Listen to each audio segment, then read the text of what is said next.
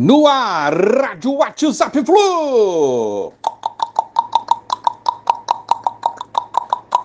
Bom dia, galera. Aça Tricolor, edição da rádio aí, 31 de julho de 2022, último dia de julho. Amanhã entramos em um novo mês, que seja um mês positivo para o Fluminense, como foi julho para o nosso Tricolor.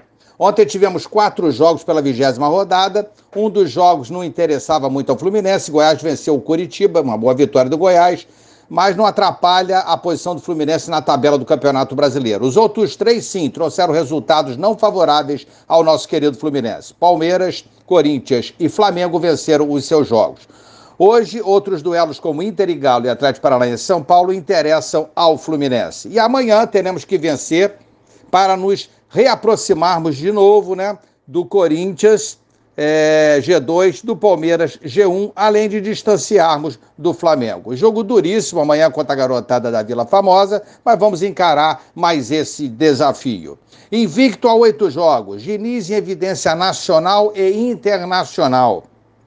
32 vitórias no ano. Essa equipe de 2022, somada à boa campanha de Abel lá no Carioca também. Essa equipe de Diniz agora está entre os melhores do século 21.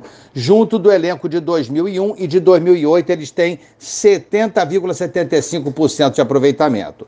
Os times do Flu com mais vitórias no século 21 são os de 2002 e 2012 com 41 vitórias. Então, estamos próximos, né? 32 para 41, faltam 9. Se a gente quiser realizar boas campanhas na Copa do Brasil e nesse Campeonato Brasileiro, acho que a gente bate essa marca. Podemos bater isso, essa equipe pode bater isso nesse ano, é, esse recorde, derrubando essa marca. Mas tudo muito bom, tudo legal, mas temos que manter o foco, não vacilarmos para podermos trazer amanhã de Santos esses três pontos super importantes na caminhada do Campeonato Brasileiro. Jogo às 20 horas, transmissão Sport TV e Premier. Vamos, Flusão! Bom domingo a todos, abraço, valeu, tchau, tchau.